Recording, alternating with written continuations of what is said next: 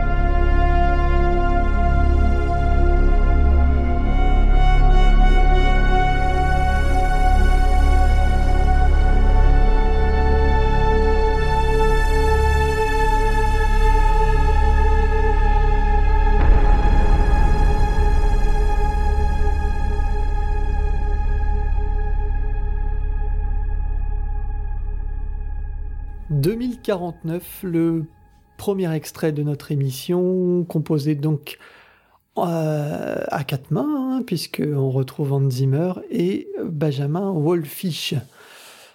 Avant de parler de ce qui nous intéresse vraiment, c'est-à-dire la bande originale, on ne peut pas bien sûr parler, euh, on ne peut pas euh, bien sûr éviter le film en lui-même qui fait suite donc au mythique Blade Runner de Ridley Scott. Et ma première question et mon premier point comme d'habitude, ce sont vos avis. Alors, euh, ben, pour commencer, eh ben, honneur à Baptiste qui n'a pas été là pendant, pendant deux émissions, donc voilà. Quel soulagement. Eh bien, euh, eh bien, j'ai du mal à me dire, euh, à savoir si c'est un film moyen, un bon film ou voire un grand film. Euh, j'ai pas d'avis euh, pour une fois, j'ai vraiment pas d'avis précis. Je dirais pas euh, classiquement pour moi que c'est inégal parce que je le trouve assez égal, à part au milieu du film où il y a quand même un une inégalité. Enfin. non, mais il y a un moment où c'est plus, c'est, c'est vraiment lent pour être lent, quoi, au terme de rythme. il y a une longueur un peu. Je sais pas si c'est au même endroit que tu la situes, mais moi, pour moi, c'est la, la fournaise, enfin les, les hauts fourneaux, ce, ce passage-là. C'est ça. Et puis après, et puis ouais, et puis c'est c'est juste après que euh, Ryan Gosling euh, pense que euh, non, faut pas que je je, je spoil, euh, nous fait part de l'émotion euh, qu'il a en tant que jeu d'acteur, donc c'est raté. Mais parce que vraiment, franchement, alors pour le coup, Ryan Gosling est bien pour pour jouer un répliquant pour le coup, mais quand à un moment il doit faire preuve d'émotion, ça, ça marche pas. Bref, mais pour pour vraiment dire ce que donc je sais pas encore quel est mon avis. Par contre, ce que je sais, c'est que je peux dire ce qu'il y a de plus ou moins bien. Et pour schématiser à mort, je dirais que l'énorme plus, c'est qu'on retrouve euh, l'univers du 1, c'est comme une update, quoi. C'est-à-dire que ils l'ont remis au goût du jour l'univers de Blade Runner, mais c'est vraiment l'univers de Blade Runner euh, euh, tel qu'on le voit pour moi dans le film de 82. c'est pas exactement le même parce qu'il est remis au goût du jour avec des sonorités bah, de 2017, on va en reparler, une photo de 2017, on va en reparler, une pellicule qui n'est plus une pellicule, mais euh, donc c'est pas du tout le même grain, c'est pas la même manière de mettre en scène et c'est pas les mêmes effets de lumière. Mais malgré tout, je me suis replongé avec beaucoup de plaisir dans l'univers et même à la limite un des défauts du film c'est que je trouve que euh, le film exploite à 1, 5 ou 10% ce que euh, on aurait pu faire avec justement un univers de Blade Runner retrouvé. Moi je, je, suis ressorti du film en me disant j'ai envie de voir euh, euh cet univers tel qu'il est filmé aujourd'hui dans une série ou dans un jeu vidéo à la limite. Parce que je pense que pour vraiment pouvoir vous voyez vous balader. ça s'appelle Westworld non, mais enfin, vous voyez ce que je veux dire, pouvoir euh, profiter de l'univers, des, des, de la ville tentaculaire, euh, etc. Et par contre, le point négatif pour moi, et ça c'est très très fort. Franchement, je je veux pas minimiser le film. C'est pour ça que je sais pas encore si c'est un film moyen ou un grand film. C'est que c'était un pari euh, très difficile parce que si on sort Blade Runner, même s'il est magnifique en Final Cut, etc., si tu le ressors aujourd'hui en 2017, euh, forcément, euh, il a pris de l'âge, tu vois. Donc, ah, moi, je suis pas mais très très, si tu veux, peu, mais oui. Je vais, je vais te donner une, un exemple. Euh, si euh, tu, Tron, Tron Legacy, ils ont fait, euh, ils ont fait donc une suite à Tron et ils ont changé l'esthétique profondément de, de, de l'univers. Alors on retrouve des choses qu'il y a dans le premier Tron, mais ils l'ont pas mis à niveau, ils n'ont pas fait une update, ils ont changé leur manière d'envisager l'univers et c'est très réussi d'ailleurs dans Tron Legacy, je pense. Mais euh, quelque part ils ont pas euh, retrouvé l'univers du premier, alors que Blade Runner, c'est vraiment, moi j'avais vraiment l'impression de, de c'est ça que j'ai adoré, c'est justement les moments où il se passe rien, où ça déambule dans le dans, dans Los Angeles, dans euh, en voiture volante. J'ai j'ai voilà j'ai adoré j'ai vraiment adoré, j'ai pas vu le temps passer dans une grande première partie du film parce que de me replonger dans cet univers-là. Et donc, par essence, euh, ça c'est vraiment, j'incite, je trouve ça que c'est très très fort, c'est une très grande réussite. Par contre, euh, après sur le d'une part le récit et puis la philosophie euh, inhérente donc à ce récit de science-fiction, j'ai trouvé que c'était assez moyen, bien par moments, moins bien par d'autres. C'est très en dessous du premier, même si je vais, je pense par la suite, ne pas chercher à trop comparer les deux. Adi, toi qui, qui as une, une, vision toute fraîche puisque tu sors euh, à peine. Oui, bah justement, du coup, c'est d'autant plus difficile parce que c'est quand même un film que je pense qu'il faut digérer Parce que même si euh, Docteur Baptiste n'a pas réussi à avoir un avis tranché, euh, c'est qu'il faut du temps de digestion. Moi, je l'ai vu à je suis sorti à 16h30 hein, de, la, séance. Ah, tu l'as vu aujourd'hui aussi, d'accord. Bon, le film, bah, du coup, j'ai un avis très précis. Non. Bah, j'ai un avis sur ce qui m'a plu et m'a déplu. Après, j'ai moins d'avis. Euh, j'ai trouvé bon, déjà, que la photographie, l'esthétique, irréprochable pour moi. C'est, c'est magnifique. C'est référencé au premier sans être une copie. Et on retrouve les couleurs euh, rose-bleu, euh, l'alternance avec euh, un New York un petit peu japonisant, un Los Angeles un peu japonisant qui est, qui est splendide. Il y a d'ailleurs un petit truc qui m'a sorti du film. Je me rappelais pas qu'il y avait, dans le premier, on est d'accord, il n'y avait pas autant de marques qui étaient citées. Parce que, il y en avait, mais pas autant, je crois. Pour moi, enfin, j'ai toujours lu dans, dans, dans, dans la science-fiction, il faut éviter les références euh, au monde moderne parce que ça nous fait sortir de l'univers. Et là, vraiment, genre voir Atari en gros, mais je me dis, mais je vois mal les, les gens jouer à un jeu Atari. Par contre, euh. c'est Atari, ça y était à l'époque, Coca aussi. Par contre, Peugeot, ils ont mis à bas, Peugeot. Peugeot, on voit au moins 4-5 euh, fois. Sony, merci. Le, Bon, c'est surtout Sony qui est énorme. bon, bref, ça c'est un détail. Après, le le récit, c'est un pot pourri de, de pas mal de, de films qu'on a vu euh, dernière, dernièrement. Heure, euh, j'ai reconnu un peu de Les Fils de l'homme aussi, ça m'a évoqué certainement. Et euh, disons que dans ce pot pourri, il y a des y a des goûts qui sont un, un petit peu trop épicés par rapport à d'autres. Mais globalement, ça suit. En tout cas, je m'attendais à, trouver le temps long parce que j'entendais beaucoup de retours de gens qui, qui trouvaient le temps long. Et non, franchement, je trouve que ça passe bien, nickel. Ça se regarde bien, l'univers est beau. Après, c'est vrai que ça peut paraître un petit peu euh, étalé pour ce que ça raconte et euh, un petit peu euh, presque prétentieux par rapport à la philosophie qui est dégagée, qui est assez basique, en tout cas qui, qui révolutionne pas celle du premier, quoi. Adrien. Alors moi j'ai surkiffé, j'ai absolument adoré parce que j'ai beaucoup aimé justement le très fin mélange qu'il a réussi à faire entre continuité par rapport au premier et différenciation, c'est-à-dire il n'y a pas du tout à la prétention de jouer sur le même terrain, de jouer avec les mêmes thématiques. Enfin, il, garde, il les thématiques forcément de, de, l'humain et du réplicant, parce que si t'enlèves ça, t'enlèves un, un, peu beaucoup. Mais il va vraiment ailleurs, donc euh, voilà, je vais vous laisser découvrir pendant le film, mais pas développer les thématiques euh, inhérentes à 2049. Mais oui, esthétiquement, il remet, comme dit Baptiste, il remet au goût du jour, mais dans une certaine continuité, c'est nouveau, donc... Euh, il arrive esquivement et euh, habilement à esquiver justement euh, cet aspect pastiche, cet aspect euh, qui, pourrait nous conduire à une déception en fait. Donc moi je me suis laissé emporter, j'ai pas trouvé qu'il y avait d'aspect prétention, les, plans ils étaient longs. Alors il y a peut-être deux trois plans, je me suis dit effectivement c'est long, mais ça aurait pu durer 10 secondes de plus que ça me gênait pas trop. C'est juste le fait que la musique était un petit peu retrait par rapport au truc. Pour rebondir sur ce que dit euh, Adrien, il y a une différence de ton entre les deux films et ça se traduit par la photo. Et même là, par exemple, en, parlant, j'ai les, deux jaquettes des, des deux CD devant moi et en fait, les, les différences de chromatisme utilisées euh, pour euh, la direction de la photo s'expriment à travers les deux jaquettes. Tu vois, où on a quelque chose qui est beaucoup plus flashy pour 2049 et quelque chose qui est un peu plus sombre, plus noble peut-être pour le Blade Runner. Ouais, de... Euh, non, mais l'affiche, non, non, non, mais te, te concentre pas sur euh, la cover de, de, la BO parce qu'elle est dégueulasse, hein. On est d'accord. Donc du coup, tu vois, le, chromatisme, je dis pas que celui de l'affiche représente celui du film, mais par contre, le décalage entre entre l'affiche de 2017 et celle de l'original représente le décalage euh, chromatique entre le film de 82 et le film de 2017. Euh, mais après, la mise en scène, le film de de Ridley Scott, la grande grande force du film de Ridley Scott, c'était de faire quelque chose de sublime, donc de sublimer le, de prendre quelque chose de sale et d'en faire quelque chose d'extraordinairement beau et hypnotisant. Ça, c'est quelque chose de, de, de, très très fort euh, dans le film de, de 82.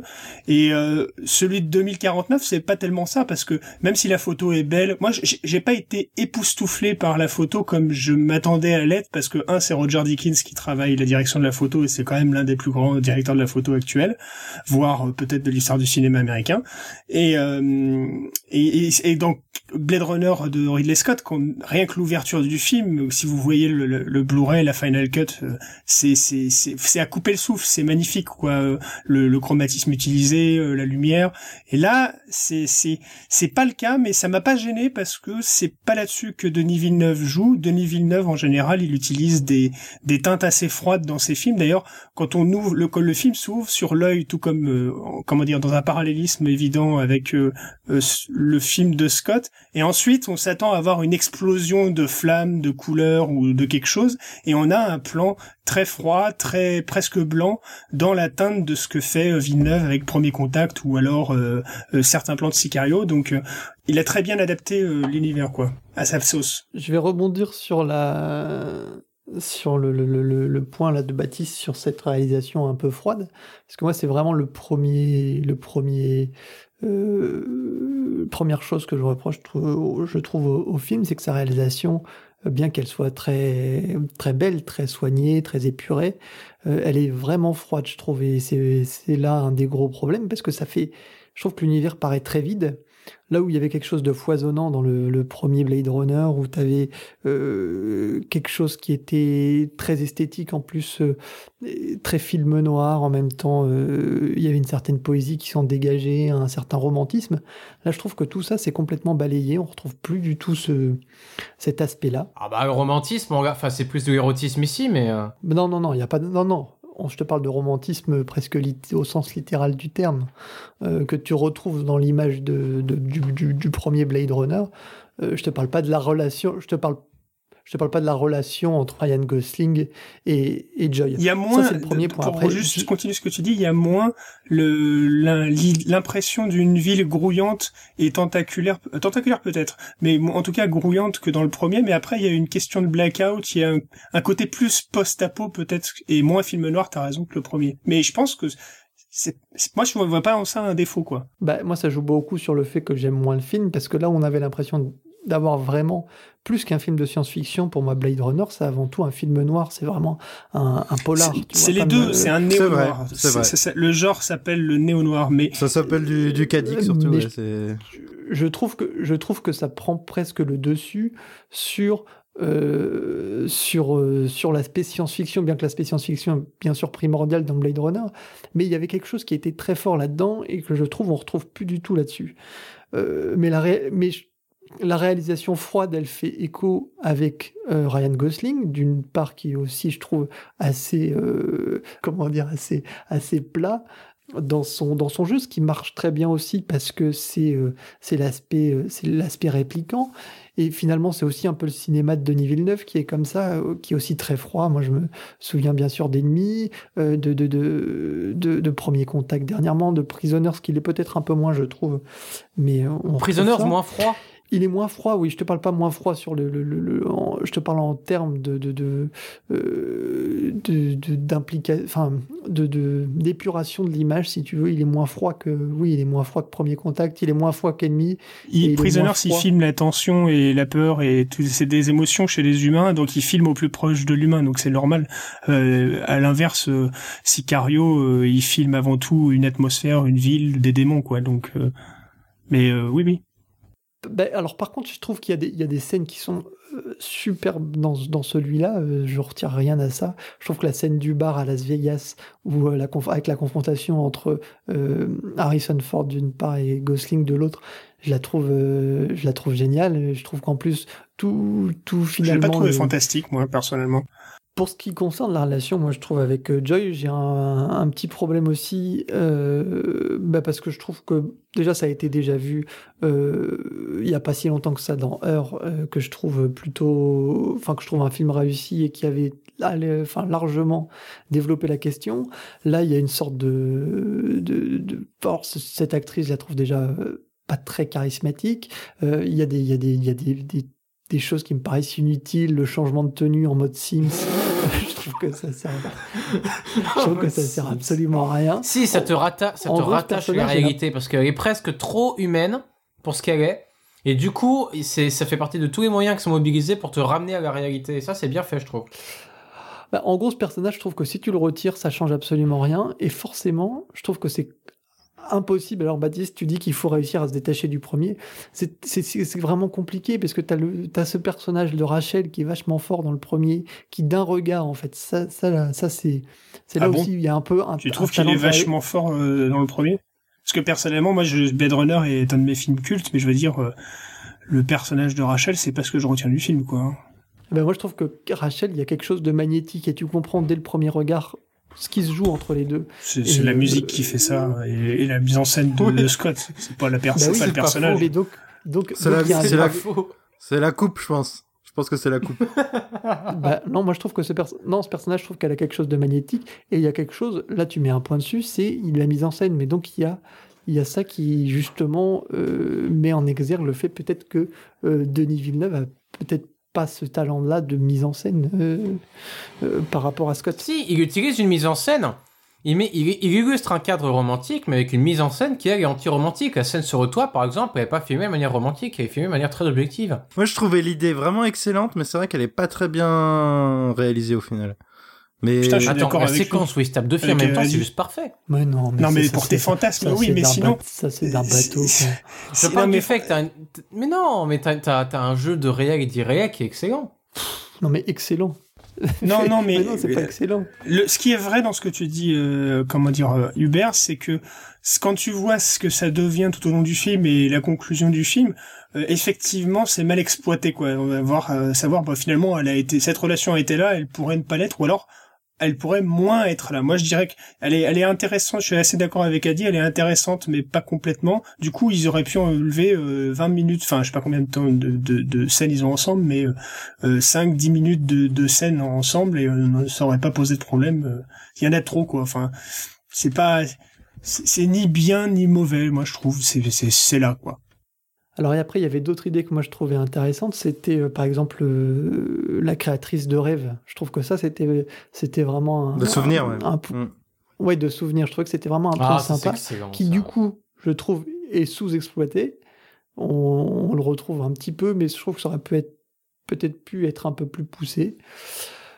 Mais bon, après, j'aime bien le film, voilà. Mais je, pour moi, euh, j'ai quand même, ça me reste, ça me reste quand même vraiment pour moi en dessous du premier et en dessous de ce que ça. Moi, je suis, con- je suis content parce que le film, comme il est pas sur le même ton, il se, il- pour moi, il s'exclut limite de comparaison avec le premier. C'est pour ça que j'arrive à l'apprécier pleinement. Je l'exclus de base de, de comparaison. Moi, je suis, je suis assez, je suis d'accord. Moi aussi, je, je, je l'exclus de la comparaison parce que de toute façon, je euh, je pense que c'est impossible de refaire. euh, Enfin, si, si aujourd'hui il y a un film de la qualité de Blade Runner qui sort au cinéma, c'est le film de la décennie, euh, voire des, des, des 20 ans tout de suite, quoi. Je veux dire, c'est, c'est un. Et là, je m'attendais pas à ce que.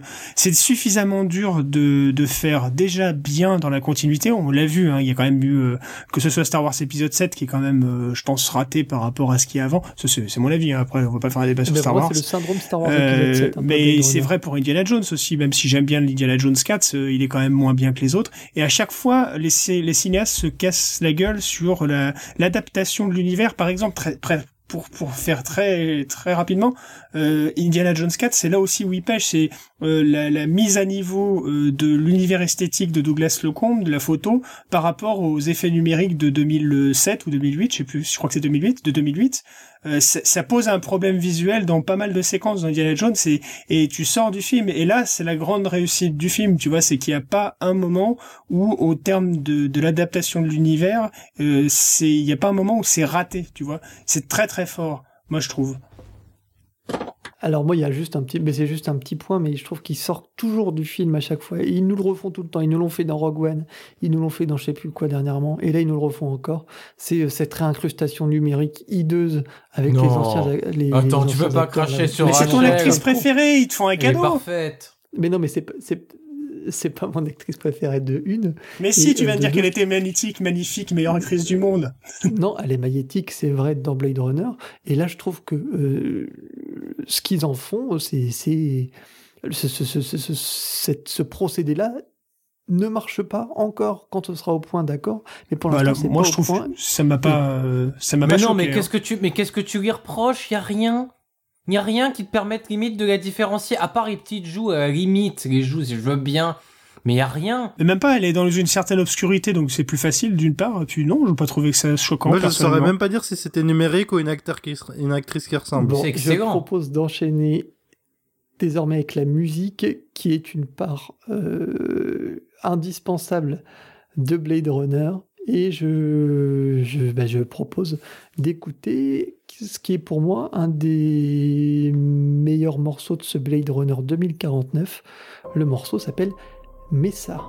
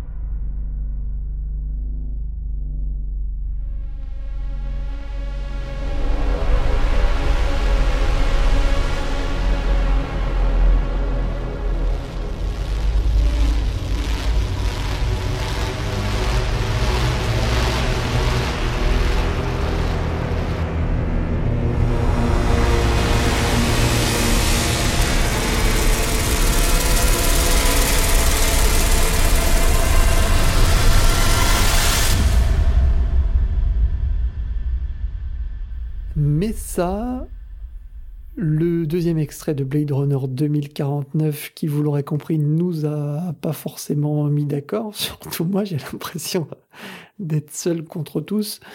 Mais euh, non, non, parce que je suis un peu d'accord avec tout le monde. On est d'accord. C'est encore une fois, je trouve que l'univers et l'adaptation est réussi. Peut-être que le film est raté ou un peu raté, ou en partie raté en tout cas. Qu'en est-il de la musique? Eh ben c'est c'est la question euh, que l'on va se poser désormais, puisque euh, ben, c'était une bande originale forcément très attendue, parce qu'elle fait suite d'une part à celle de Vangelis qui est culte, et d'une autre euh, aussi également parce que ben, il y a eu tout un problème autour de cette bande originale qui était normalement à l'origine prévue pour Johan Johansson, euh, qui a longtemps composé seul, qui a ensuite et longtemps travaillé seul sur cette bande originale avant que le film euh, ait vraiment commencé. Hein. Je pense que c'est un projet qui lui a pris beaucoup de temps. Ensuite, Hans Zimmer et Benjamin Goldfish sont venus à la rescousse. Et enfin, au dernier moment, on a évincé complètement Johan Johansson, qui ne fait désormais plus du tout partie. En tout cas, euh, il est plus du tout crédité dans euh, la musique de ce Blade Runner 2049. Alors qu'avez-vous pensé de cette bande originale, les amis? Adi. Je pouvais difficilement être déçu parce que j'en attendais pas grand chose, je le sentais pas trop. Je suis pas spécial. J'adore Vangelis, c'est vraiment un compositeur que j'adore. C'est pas forcément Blade Runner qui me parle le plus. Et là, du coup, pour le du coup, la BO, euh, bah, je la réécouterai pas. Franchement, je, pour moi, il y y a rien à écouter. Le seul morceau qui m'a, qui m'a touché, bah, c'est euh, celui que il y avait déjà dans la BO précédente. C'est, c'est, ça accompagne pas trop mal le film. Hein, les sons, voilà, ils vont, ils collent bien l'ambiance et tout ça. Mais clairement, moi, je la réécouterai pas. C'est pas, ça, c'est dans la lignée des. Ce morceau-là qu'on vient d'entendre, mais ça, ça te, ça te parle pas c'est agréable pendant le film, mais euh, c'est vraiment pas ce que j'ai envie d'écouter en musique. C'est donc un nom pour Adi. Adrien, toi Bah moi j'ai bien aimé parce que il y a ce qui est beau avec Vangelis, c'est que c'est un peu je vais être caricatural, c'est un peu un Zimmer de extrême dans le sens où il y a des harmonies qui sont mais archi archi simples, mais que son propos est extrêmement polarisé sur l'instrumentation et sur euh, la dimension sonore qui fait qu'on va complètement complètement polariser notre écoute et qu'on va être vraiment dans une dans une phase d'immersion. Donc euh, quand j'écoute du Vangelis et donc par extension des BO de Blade Runner, je suis pas du tout dans une écoute, euh, dans une écoute harmonique ou, mais un truc beaucoup plus sensoriel. Autant dans le pro, dans le premier Blade Runner, euh, Vangelis a mis vraiment une, euh, une patine mélodique très très forte. Ça veut dire qu'il a, il, développe beaucoup d'enregistres des aigus, des sonorités assez pétillantes, une dimension thématique qui va développer. Donc, on va être sensible aux mélodies, mais on va surtout être sensible au timbre, sensible à l'environnement sonore et tout. Et dans ce Blade Runner 2049, ils ont choisi d'éluder l'aspect mélodique. Soit, c'est un choix parce qu'ils décident de se démarquer. Par contre, la dimension sonore, je la trouve très travaillée. Je trouve qu'il y a un effort de, de, de, de, de, de renouvellement à l'échec du film.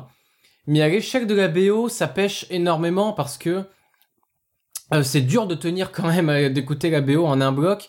Et euh, il y a un effort de synchronisation, un effort de dosage qui est fait pendant le film, mais ça manque quand même pas mal de renouvellement.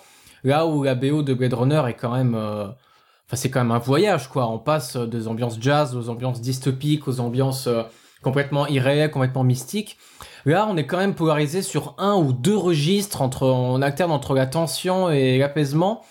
C'est, assez répétitif.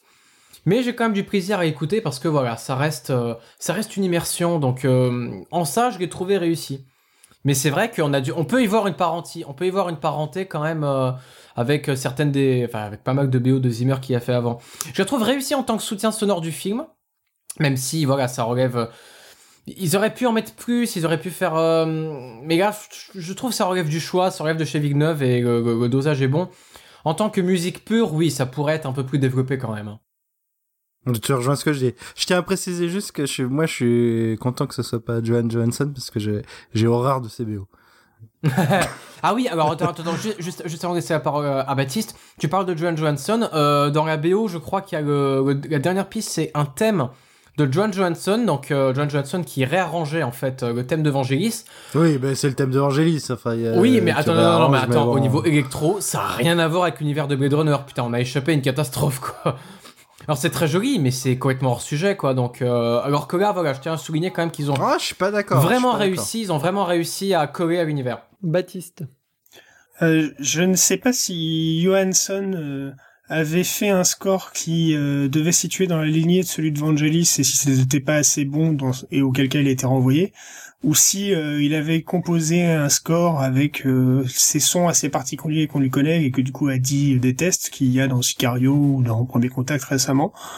Euh, moi, il y a des sons que j'entends dans, déjà dans, dans, la BO de Zimmer qui ne me paraissent pas euh, être de Zimmer, ou alors que j'ai jamais entendu chez Zimmer et que j'ai entendu chez Johansson, des, des moments qui traversent comme ça le score, des sons euh, euh, très particuliers, euh, électro-informatiques, je sais pas, je sais pas exactement, j'en saurais pas exactement dire, mais bon voilà déjà d'une part c'est c'est l'originalité que je trouve par rapport à, à Vangelis Zimmer. Est-ce que on a gardé des sons de Johansson et des idées de Johansson dans le film? Bon ça c'est un premier point.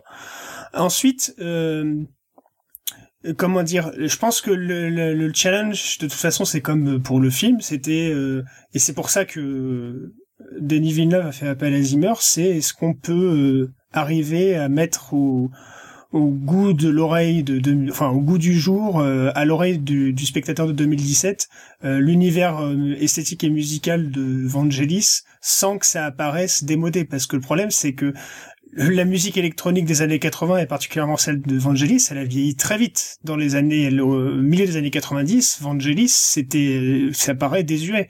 La musique que Vangelis fait pour Alexandre, elle est très très désuète. Mais tout dépend, tout dépend de l'univers dans lequel elle est, elle, s'inscrit.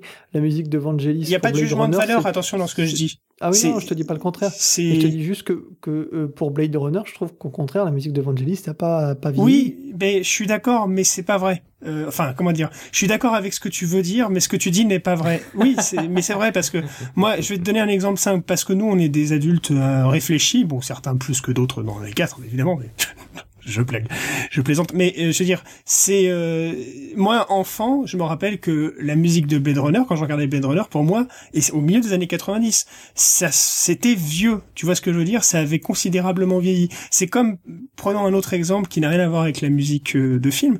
Michael Michael Jackson. Oui, ce serait une bonne idée. Ce serait, mais ce serait trop proche de Vangelis. Le, le son de la musique de Michael Jackson dans les années 80, quand j'étais gosse, au milieu des années 90, je l'aimais pas parce que moi j'aimais son de Lenny Kravitz, j'aimais le son de la pop des années 90 à la limite, euh, et, et, du coup c'était le, tu vois, il y a eu un vieillissement du du du, du beat euh, électronique et, et du, des sons des années 80 qui a été ultra violent dans les années 90, et aujourd'hui j'aime la musique de Michael Jackson par nostalgie aussi, tu vois, et parce que je je, je, je, suis pas sûr que ce soit un vieillissement, c'est une patine, c'est quelque chose qui marque l'âge de du, ça marque une période, j'en suis je suis d'accord, mais qui colle finalement assez bien avec l'esthétisme. Oui, mais c'est un autre débat parce que la, la, la raison pour laquelle le score de Blade Runner résiste autant plus que les autres, c'est parce que euh, plus que les autres de Vangelis, c'est parce que Vangelis il y a, a comment dire apporté, comme le disait justement Adrien avant, euh, quelque chose qui est de l'ordre du voyage, tu vois, quelque chose qui est de qui est hypnotique, qui est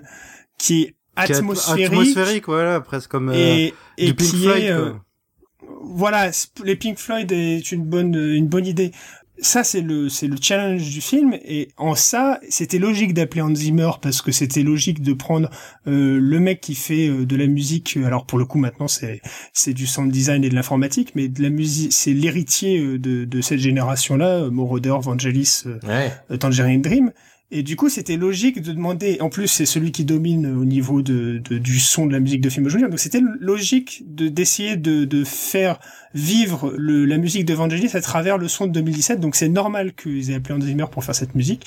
Et c'est plutôt réussi dans une première partie du film où on n'entend pas trop les basses lourdingues du Zimmer depuis euh, Interstellar. La dernière partie du film où là il a besoin d'avoir euh, des, morceaux plus rythmés, moins atmosphériques justement, euh, il tombe dans les travers qu'on a depuis 5-10 euh, ans avec Hans Zimmer et il y a des morceaux qui sont tout, tout bonnement inécoutables je trouve et qui sortent totalement de l'univers de Blade Runner. On va en avoir un tout à l'heure. Exactement, on va en avoir un tout à l'heure. Moi je vais vous dire rapidement mon mon avis, c'est pas, c'est pas forcé. Je pense que, euh, notamment ce titre qu'on vient d'entendre qui s'appelle Mesa, qui est, je trouve, vraiment euh, le titre le plus réussi de la bande originale. Euh, c'était vraiment là où j'aurais voulu le voir, et finalement où on le voit trop peu dans ce, dans cette BO qui est soit un peu trop euh, un peu trop passe-partout sans vraiment prise de position et sans vraiment euh, sans vraiment comment dire euh, vraiment prendre en compte l'héritage de Vangelis. Ou alors c'est vraiment comme tu le dis parfois presque presque inécoutable, mais c'est comme du Hans Zimmer, c'est qu'il c'est un son en fait. C'est qu'on retrouve aussi un peu dans Dunkerque, qui est quelque chose de très prenant, qui prend au trip avec euh, avec ses ses ses, euh, ultrasons. Je sais pas. Bah, dans Dunkerque, il avait déjà un peu disséqué euh, le son de Vangelis pour pour pour mettre en, valeur la musique d'Elgar. On en a parlé dans la. Exactement. Et je trouvais que c'était là où il était réussi. Et ben là, on retrouve un peu ça. C'est dans Messa. Mais après. Non, dans d'autres moments aussi, mais ben, c'est vraiment le, le, morceau qui, qui, je trouve, est le plus planant, justement, où on retrouve ce, euh, ce qu'on aimait dans le, le, le, volet original. Tu, tu vois ce que tu veux dire? Et Il suffit de reprendre ce qu'a dit et Adi et Adrien, ils ont tous les deux raison, à savoir que euh, il y a un mor y a une musique chez Zimmer qui a la volonté de vraiment d'être euh, pas un voyage, mais dans le soutien sonore, comme disait euh, euh, Adrien, avec l'image, et donc aussi dans, dans, dans, un atmosphérique, mais, mais vraiment comme, comme une tempête sonore. Tu vois, voilà comment je pourrais le définir. Et on, on a enlevé euh, de la musique de Vangelis, de ce qui de ce qui de ce qui reste de la musique de Vangelis, la part lyrique, la part de rêve, d'hypnose, et donc la part jazzy aussi, parce qu'il a raison, a dit. ce qui caractérise la musique de Vangelis dans Blade Runner aussi, et qui est l'un de ses comment dire euh, l'un des, des, des apanages euh, des, voilà l'un des angles euh, de cet univers onirique parce que encore une fois on est dans un univers dystopique on est dans un univers dystopique qui est sublimé et qui devient onirique à, à beaucoup de moments. C'est la force du film. Ça se traduit musicalement et le et le côté jazzy euh, il est jazzy parce que, euh, comment dire, euh, Vangelis imite par l'électronique des instruments de jazz, tu vois, des saxos, des des des, des harpes, des machins, des divers instruments, des trompettes, et, et ce que ne fait pas ou très peu Hans Zimmer. En fait, il utilise il utilise en effet des instruments réels, mais il ne cherche pas à les imiter, il cherche à s'en éloigner, alors que Vangelis fait l'inverse. Là où je le trouve parfait, Vangelis, c'est que l'univers de, de Kadik, il est totalement onirique quand tu le lis. C'est c'est là où ça se répond bien avec la musique. Là, on c'est pour ça que je, trouve qu'on ils ont voulu faire un parti pris différent. Ils ont voulu faire un parti pris différent de peur de se répéter et pour ça je les salue parce que ça aurait servi à rien de faire un Blade Runner bis. Ils font un Blade Runner 2049 qui va être un peu plus froid, qui va accéder sans, sans, sans, sans, être bis, euh, on pouvait euh, tout de même s'approcher et sans jamais essayer de faire du plagiat, c'est pas ça. Mais si tu veux, c'est un univers qui est tellement fort, je trouve Blade Runner que euh, euh, soit tu, tu, dis bah dans ces cas-là je fais pas une suite et puis on fait un univers totalement différent. Dans ces cas-là, ça s'appelle pas Blade Runner 2049. Mais si tu fais Blade Runner 2049, tu dois prendre en compte l'héritage du film sans pour autant faire du plagiat. mais il l'est, il l'est, il est là. Pas si bien que ça. Et on va écouter Seawall pour s'en apercevoir d'une meilleure manière.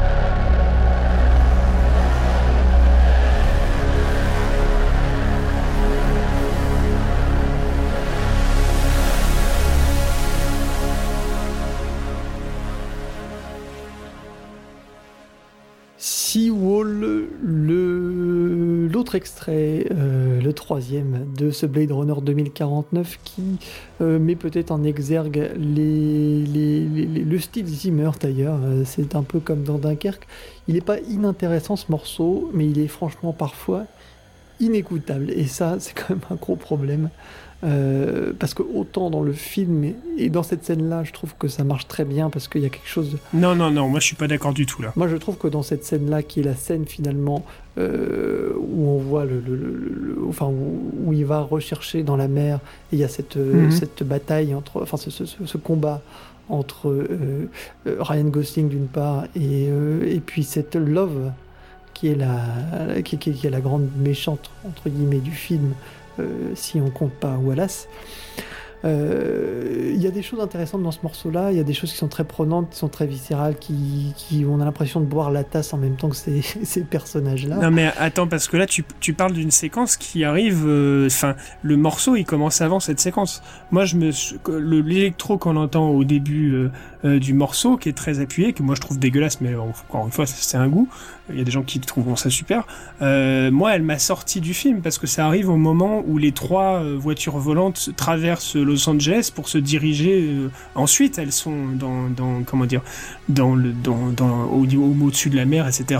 Mais il y a moi, je, je suis oh, quand j'ai entendu cette musique-là, je suis ressorti de- du film d'un seul coup, alors qu'au contraire, au niveau des visuellement, c'était c'est un beau moment. Et forcément, quand il y a les voitures qui volent dans le Los Angeles de, de Blade Runner, c'est toujours beau.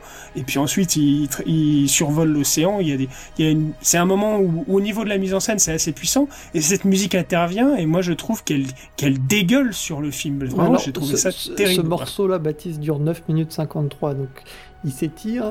Euh, et d'ailleurs, on, vous, Bah après, on l'entend pas parce qu'il est il est sous les il est sous les vous et, et les, et les coups d'action, donc c'est tant Vous mieux. mais- l'entendez d'ailleurs en fond parce qu'on vous a pas passé euh, tout le morceau euh, sans parler dessus parce que sinon ça serait compliqué. Mais, mais le morceau est long et il y a des passages intéressants dans ce Seawall, je suis désolé. Comme il y a des passages intéressants dans cette BO et, Oui, oui. et- et voilà, mais c'est finalement il y a le pour et le contre un peu là-dedans. Bah, moi, je vois surtout le contre. Mais c'est- notre écoute en fait. Moi j'ai- j'ai- j'aime beaucoup parce que Zimmer c'est quelqu'un qui aime beaucoup utiliser le, le panoramique. Donc euh, c'est-à-dire euh, euh, les enceintes et puis vraiment faire voyager en fait les sonorités d'un côté à l'autre. C'est vrai que dans une tradition symphonique c'est pas c'est pas le propos parce que quand on enregistre on a on a nos instruments qui sont bien placés d'un côté. Voilà la, la- la flûte à gauche, euh, les contrebasses elles sont à droite, c'est terminé. On n'a pas on n'a pas de traditionnellement on n'a pas de mouvement si ce n'est les dialogues entre des instruments qui sont pas au même endroit. Mais là, on, on... l'électroacoustique permet d'ouvrir ces barrières, de s'ouvrir à de nouvelles formes d'écoute. Et là, c'est assez sympa de voir que, enfin, inaudible, non. Enfin, je- on se concentre pas du tout sur les mêmes choses. Donc moi, j'arrive à apprécier ça, mais enfin, si Euh, tu, moi, moi, je témoigne, je témoigne de ce que j'ai vécu pendant le film. Là, c'est pas que je viens de réécouter. Je l'ai pas réécouté ce morceau. Hein. C'est juste que pendant le film, je me suis dit ah ouais, ce moment-là, quand on le si on le repasse dans l'émission, je vais bien savoir à quel moment c'est parce que c'est vraiment un moment où je suis ressorti de la narration, où je suis ressorti de l'univers qui pourtant j'avais envie d'y rester. Et c'est vraiment, je trouve, raté la musique. Je la- je l'aime pas du tout. Et en plus, l'alli- l'alliance de la musique avec euh, les images qui dans la plupart du reste du film est réussie. Là, franchement, euh, c'est, c'est, il y a un contraste qui est terrible, je trouve. Mais est-ce qu'il n'y a pas une évolution aussi plus... euh, Donc d'ailleurs, d'ailleurs, je serais curieux de savoir l'apport de Benjamin Wolfish dans cette BO, parce que euh, bah, ça, ça m'int- ça m'intéresserait. Mais euh, je trouve que c'est... Le café les sandwichs. C'est quand même une évolution euh, qui, est, qui est forte chez Zimmer, je trouve, ces dernières années. Et plus, plus, plus les années passent, plus, et plus les expériences euh, se- se- s'enchaînent, plus je trouve il devient radical dans son discours et dans sa dans ses compositions en tout cas pour ce genre de film Bah là, tu reviens à ce que dit Adrien. C'est juste que euh, Vangelis, c'est une forme d'approche radicale de ce de ce hérité Zimmer.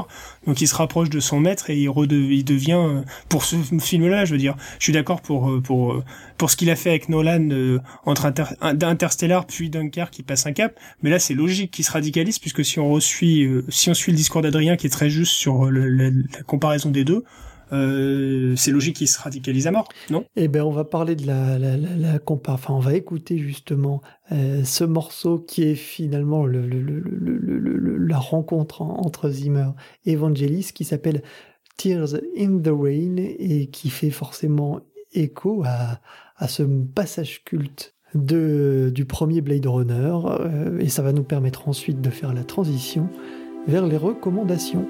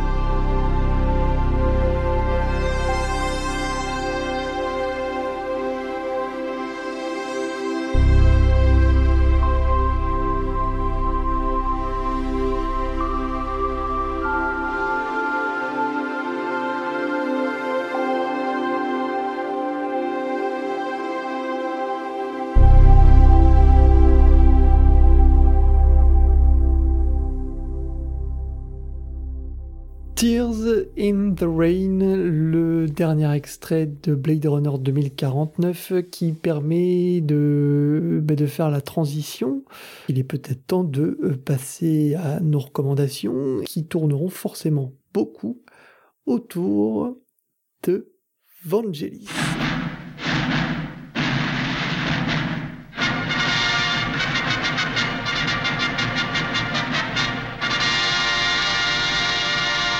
Place aux recommandations, donc, et forcément à Vangelis et ben, ce Blade Runner qu'on va, euh, qu'on va, qu'on va écouter en un peu plus en longueur que les autres euh, recommandations.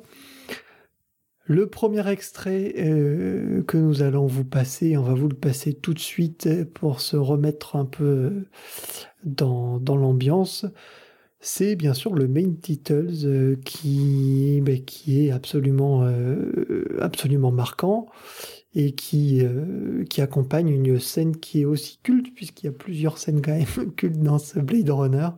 On a entendu Tears in the Rain qui, qui reprenait un des moments forts du, du, du, du, Blade Runner original.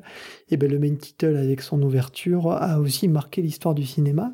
Et la musique du, de Vangelist, il, joue une grande part. Donc euh, je vous propose de l'écouter tout de suite.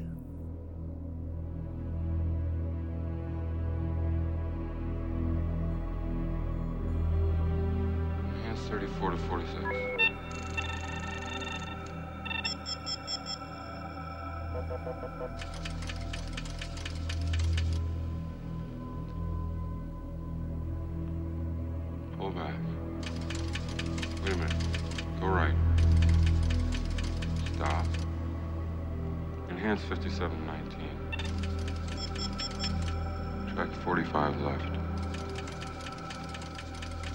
Stop. Enhance 15 to 23.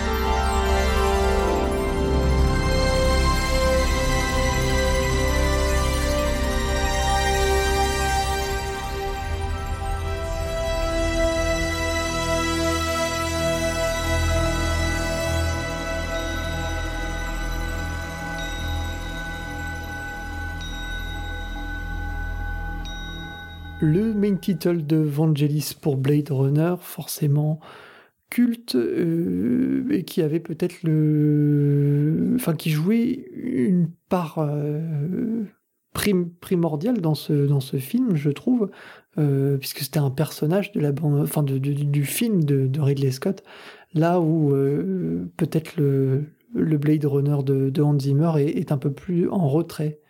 C'est en dehors de ce coup du dialogue qu'on entend au début qui se situe au milieu du film, mais je trouve que Vangelis l'a remixé assez. euh, Enfin, ça, ça, ça, ça donne un discours qui est très fluide euh, avec d'un seul coup euh, le discours qui est de Harrison Ford qui s'arrête et puis ensuite euh, le main title qui littéralement explose. Le main title se est vraiment euh, soutient et commente l'image à la perfection euh, dans l'ouverture parce qu'on passe de ces, tu sais, on passe de la de, de, de, ces, de ce générique très sombre avec des écritures noires, blanches et rouges, et puis d'un seul coup, boum, on cut, il y a un cut et on est sur un plan hyper large avec des flammes qui sortent, euh, qui l'œil puis les flammes qui sortent euh, de ce paysage dystopique et ça participe vraiment pleinement la musique à, à rendre ce paysage dystopique justement beau et c'est ce que je, donc je disais en off à savoir la force de Blade Runner c'est non pas d'avoir une dichotomie entre d'un côté un, des passages sublimes et d'autres des passages qui sont euh, sales, crasseux, peut-être dégueulasses, c'est d'avoir un mariage euh, harmonique parfait entre les deux et il s'illustre évidemment à merveille par, euh, par la musique et par ce morceau euh, avant tout. Non, euh, euh, Adrien, tu, parlais euh, de, la gestion de la, réverbération chez, chez Vangelis et particulièrement sur ce Blade Runner. Tout à fait, parce que c'est ça ce côté atmosphérique, c'est le fait que on a l'impression que l'espace, donc c'est-à-dire le son, le- le- l'endroit d'où provient le son est, est démultiplié. On n'a plus juste à gauche et à droite, on a devant, derrière, au fond, dans le lointain, on a, on a un espace sonore qui Il y a une s'étire. spatialisation musicale qui est monstrueuse, quoi. Exactement, par exemple, là, les, les petites harpes, euh, enfin, les- ce qui imite la harpe qu'on a entendu, les petits arpèges, qui illustrent justement ce moment où les vaisseaux commencent à... On a un coup à gauche, un coup à droite, donc c'est ce sentiment d'émerveillement qui nous entoure. Donc de un, l'espace, et de deux, le temps, avec des notes qui n'en finissent jamais, qui ont une inertie sonore, et ça, c'est fait avec euh, une, espèce de réverbération infinie. Je, je, je parlais de, de, de poésie en, début d'émission, en parlant du film euh, en lui-même, euh, mais au-delà du film, je trouve qu'il y avait aussi une poésie musicale qu'il y avait chez Vangelis euh, et qui fait défaut dans ce Blade Runner 2049, à mon avis, euh, enfin euh, largement défaut par rapport à, à ça. Euh, je sais pas si vous ressentez un peu cette. Si. euh, Ça, ça, je suis totalement d'accord. Il y a vraiment, c'est vrai, un manque de poésie. Et vous allez dire que je suis obsessionnel, mais euh, pour euh, rebondir sur ce que disait Baptiste, ben, je trouve que justement, ce mélange de sublime et de sale, c'est cadique. C'est là où on ressent l'esprit cadique et que c'est réussi aussi bien au point de vue de la musique que que de du, que, que de de l'adaptation cinématographique dans dans dans Blade Runner quoi. Mais il y a un, juste pour terminer sur ce que disait Hubert, il y a, un, il y a une, de la nostalgie dans le film de Ridley Scott qui s'exprime par la musique notamment et avant tout, euh, et puis par par la musique d'une d'une part et d'autre part, comme le disait Adi, euh, par la, la, la part de, de, de film noir, puisque si on renvoie au film noir, on renvoie à, à- à un code et à, à un genre qui est un passé. romantisme, mais qui est pas un nostalgie, Voilà. qui est pas forcément une nostalgie. Moi, moi, Moi, je, je moi, je- bah, moi, c'est mon, c'est mon ressenti, c'est, c'est, moi, j'ai le ressenti de quelque chose de nostalgique, romantique aussi, si tu veux, et qui est absent euh, du film de Denis Villeneuve, et volontairement, je pense. Mais le romantisme est toujours un peu nostalgique. Il y a quelque chose de qui, qui va en fait ensemble avec ces, ces trois choses-là hein, dont on, on reparle régulièrement depuis tout à l'heure. Mais c'est vrai que le romantisme, le poétique et le, le nostalgisme, enfin, le, le- le- c'est quelque chose. C'est ces trois éléments qui sont un peu liés dans un même euh, dans un même dans un même ensemble. Et on parle de romantisme et je propose d'enchaîner sur le deuxième extrait de Blade Runner parce qu'on ne pouvait pas en, passer qu'un. Nous allons donc écouter le Love Theme où l'on entend pleurer le saxo.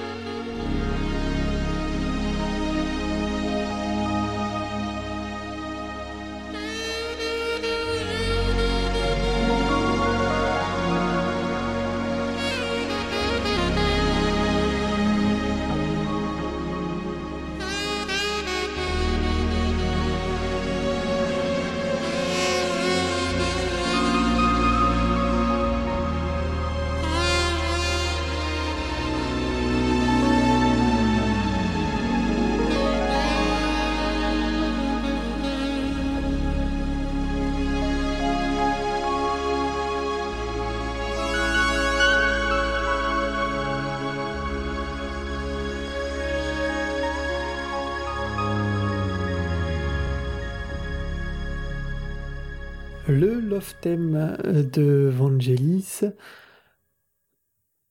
On pourrait en fait, euh, c'est vrai, se pencher longuement sur la BO, mais euh, on n'a qu'une émission, on peut pas tout traiter. En tout cas, n'hésitez pas, euh, si vous connaissez mal la BO et mal le film, à aller voir les deux. hein. C'est vraiment le, film Blade Runner est un film culte et la BO l'est tout autant, donc euh, c'est vraiment un indispensable pour les amoureux de la musique de film.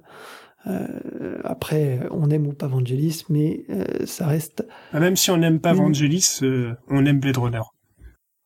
non, il y en a qui n'aiment pas Blade Voilà, Runner. et surtout, surtout, surtout N-Titles quand même qui euh, qui apporte, euh, Eh a- ben, on va vous par- on va vous passer ça. Ce sera une petite une petite sucrerie à la fin le le Entitled, Ah ouais. euh, puisque Baptiste le déteste.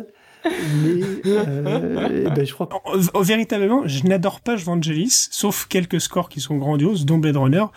Mais dans le End Titus, on retrouve tout ce que je déteste chez euh, le Vangelis, euh, j'ai envie de dire lambda. Je déteste ce End Titus, mais bon, c'est une question de goût. Hein. on écoutera avec plaisir donc le Vangelis Lambda selon Baptiste. Mais nous allons passer à une autre recommandation, c'est la recommandation d'Adrien qui, qui est finalement très sensée, hein, forcément, puisque qui dit Blade Runner dit également Ghost in the Shell, puisque c'est une des euh, grandes inspirations euh, de ce manga. C'est bien sûr euh, le Blade Runner. c'est Kenji Kawai, un excellent compositeur japonais qui a composé cette BO et qui euh, qui est vraiment à mi-chemin entre euh, entre entre les, musiques un peu euh, folkloriques et, asiatiques et vraiment la composition euh, assez occidentale. C'est quelque chose de très personnel, très très profond et très expérimental qu'il a a a tenté puis qu'il a brillamment réussi surtout avec ses chœurs chœurs japonais. Et puis ce qu'on retrouve Qui est vraiment très réussi et très différent finalement de, Des de- canons. très différent aussi de, de Vangelis. Tout à fait, ouais. Mais en même temps avec une continuité, puisque les sonorités brillantes que Vangelis exploite dans, dans Blade Runner et qui contribuent donc justement à cet aspect mystique et et, euh, et pas, pas féerique, mais de, de Et fascination en fait. suspendu. Exactement. Les- Ouais, mais de, de, de, de fascination, de féerie, de magie en fait. Euh, les gongs, les, euh, les, les etc. Les Enfin, plein de percussions, sonorités les brillantes. percussions. Voilà, ce sont, des percussions, mais par exemple, euh, la petite harpe qu'on évoquait tout à l'heure, c'est pas forcément une percussion, mais c'est dans la même famille, en fait, des sonorités brillantes, eh ben, vont beaucoup être utilisées dans, ce, dans Ghost in the Shell, donc euh, ça va être des gongs, ça va être des choses, ça va être... euh, Les musiques, souvent, euh, pas occidentales, donc euh, que ce soit orientales ou ailleurs, se marquent beaucoup par la richesse de leurs percussions, et donc, par extension, leur richesse rythmique, et donc Ghost in the Shell n'y manque pas avec, euh, avec euh, une grande richesse de ce côté-là. Donc allez-y, c'est vraiment une BO d'expérience, quoi. C'est très très très très chouette. Même si Blade Runner, c'est c'est aussi de l'expérience, c'est quand même une culture de l'écoute qui est assez occidentale, quand bien même elle est très polarisée au niveau du, du, son. Euh, ça reste une forme d'écoute qui est euh, à laquelle on qui reste accessible pour nous. Alors que là, voilà, ça c'est quand même une expérience Ghost in the Shell. euh, ça va paraître répétitif forcément, parce que nous on recherche vraiment une forme de renouvellement, mais permanent. Mais là, c'est c'est c'est c'est très particulier.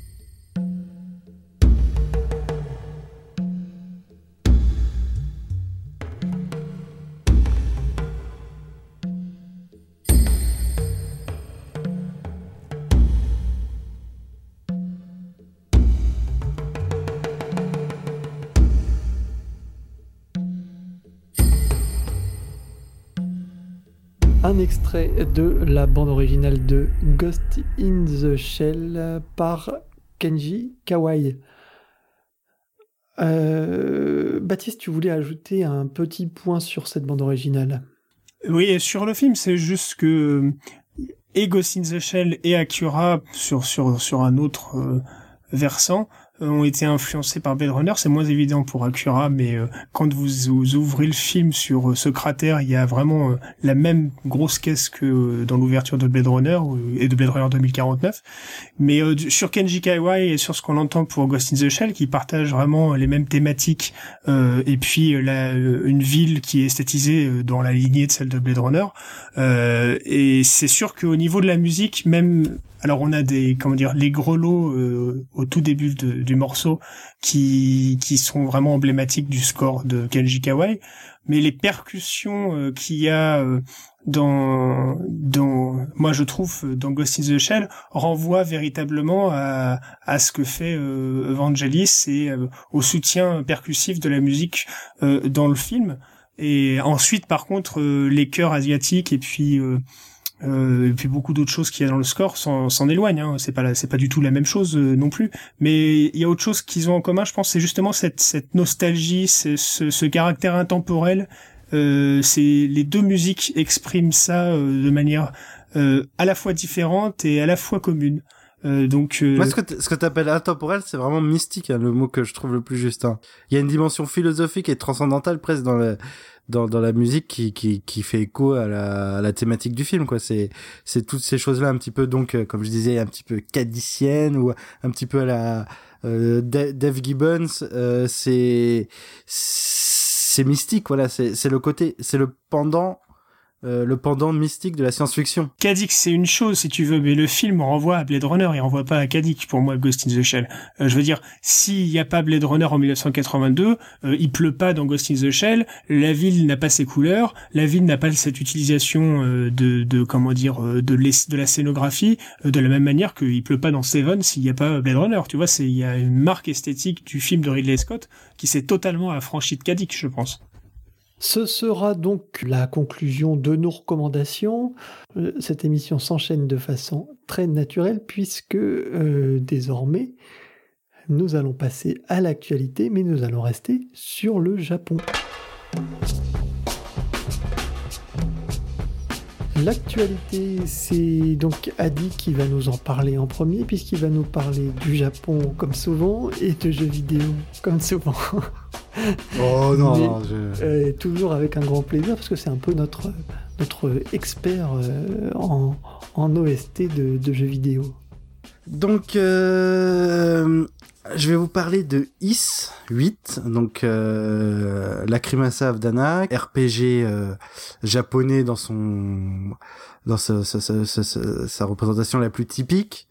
Donc c'est le premier de la licence qui, qui arrive euh, traduit en français, donc c'est le le moment de s'y mettre, donc sorti sur euh, PS Vita et PS4, euh, dont le compositeur est introuvable. Moi j'ai pas réussi à le trouver. Je pense que c'est plutôt en fait une team qui est, derrière euh, euh, le team donc de, de l'éditeur du jeu Neon Falcom connu pour cette saga. Et euh, les RPG même si on n'adhère pas même si on n'y joue pas même si on n'est pas joueur je pense que ça vaut vraiment le coup de de s'attarder sur leurs OST qui euh, qui sont faites pour accompagner euh, de manière euh, non lassante et, et discrète un truc. Donc c'est parfait pour travailler ou pour pour lire. Moi écouter les OST de, de RPG et celle-là je la trouve plutôt réussie. C'est celle qui m'a le plus marqué de cette année. Le, le jeu est sorti en septembre. Et je vous propose d'écouter du coup le thème principal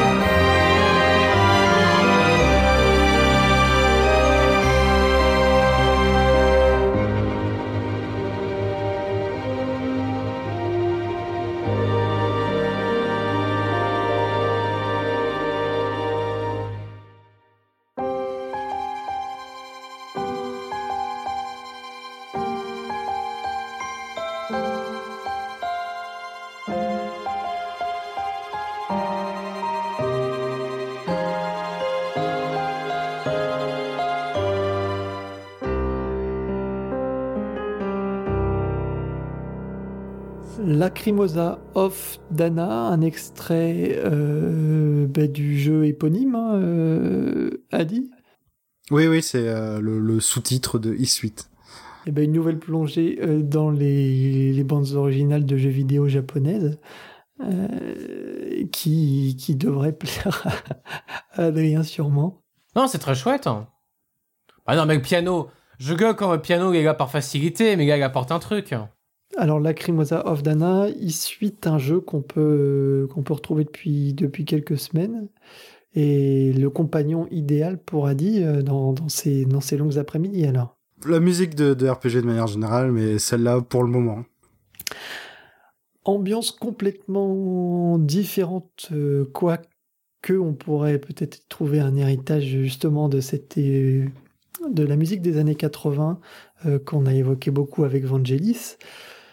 C'est le Caire confidentiel. C'est un film de Tarek Saleh qui est sorti il y a maintenant quelques, quelques mois, hein, puisque c'est sorti euh, avant l'été.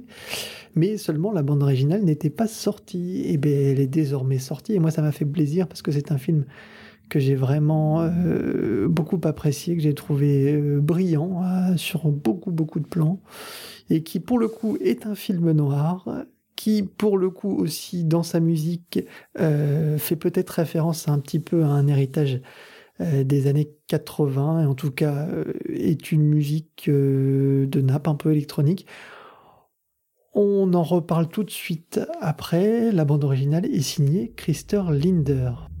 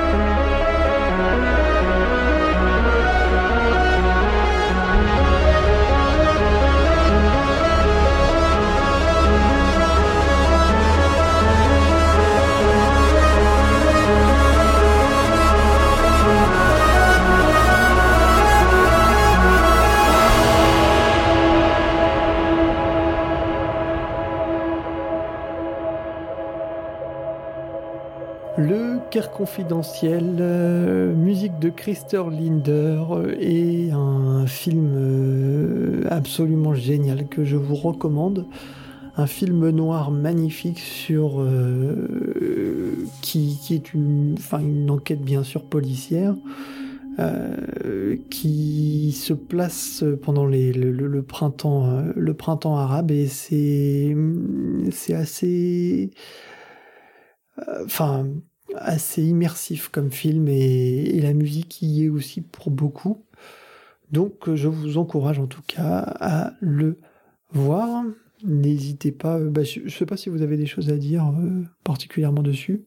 Bah, que ça évoque Philippe Glass, c'est c'est tout. Autre actualité, et ce sera notre, euh, notre, notre actualité finale euh, du, du jour, c'est le dernier Thomas Newman pour euh, le film qui s'appelle en français Confident Royal et qui en anglais s'appelle Victoria and Abdul, le dernier long métrage de Stephen Frears.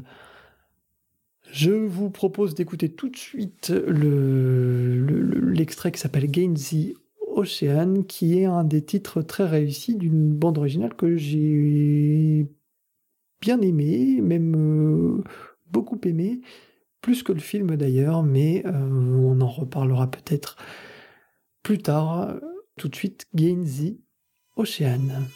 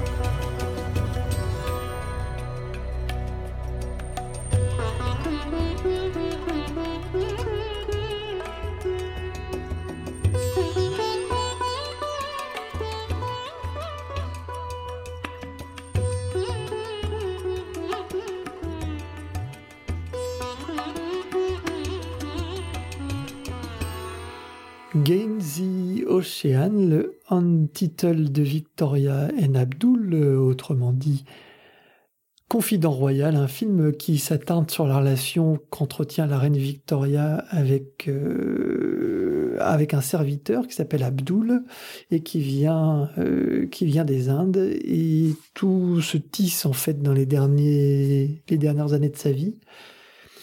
Et l'appréhension, enfin le, le- la façon dont on va ressentir un peu ce personnage-là, Abdul, et moi m'a laissé très, euh, enfin j'ai j'ai eu un sentiment assez bizarre, hein, c'est un, un entre-deux finalement.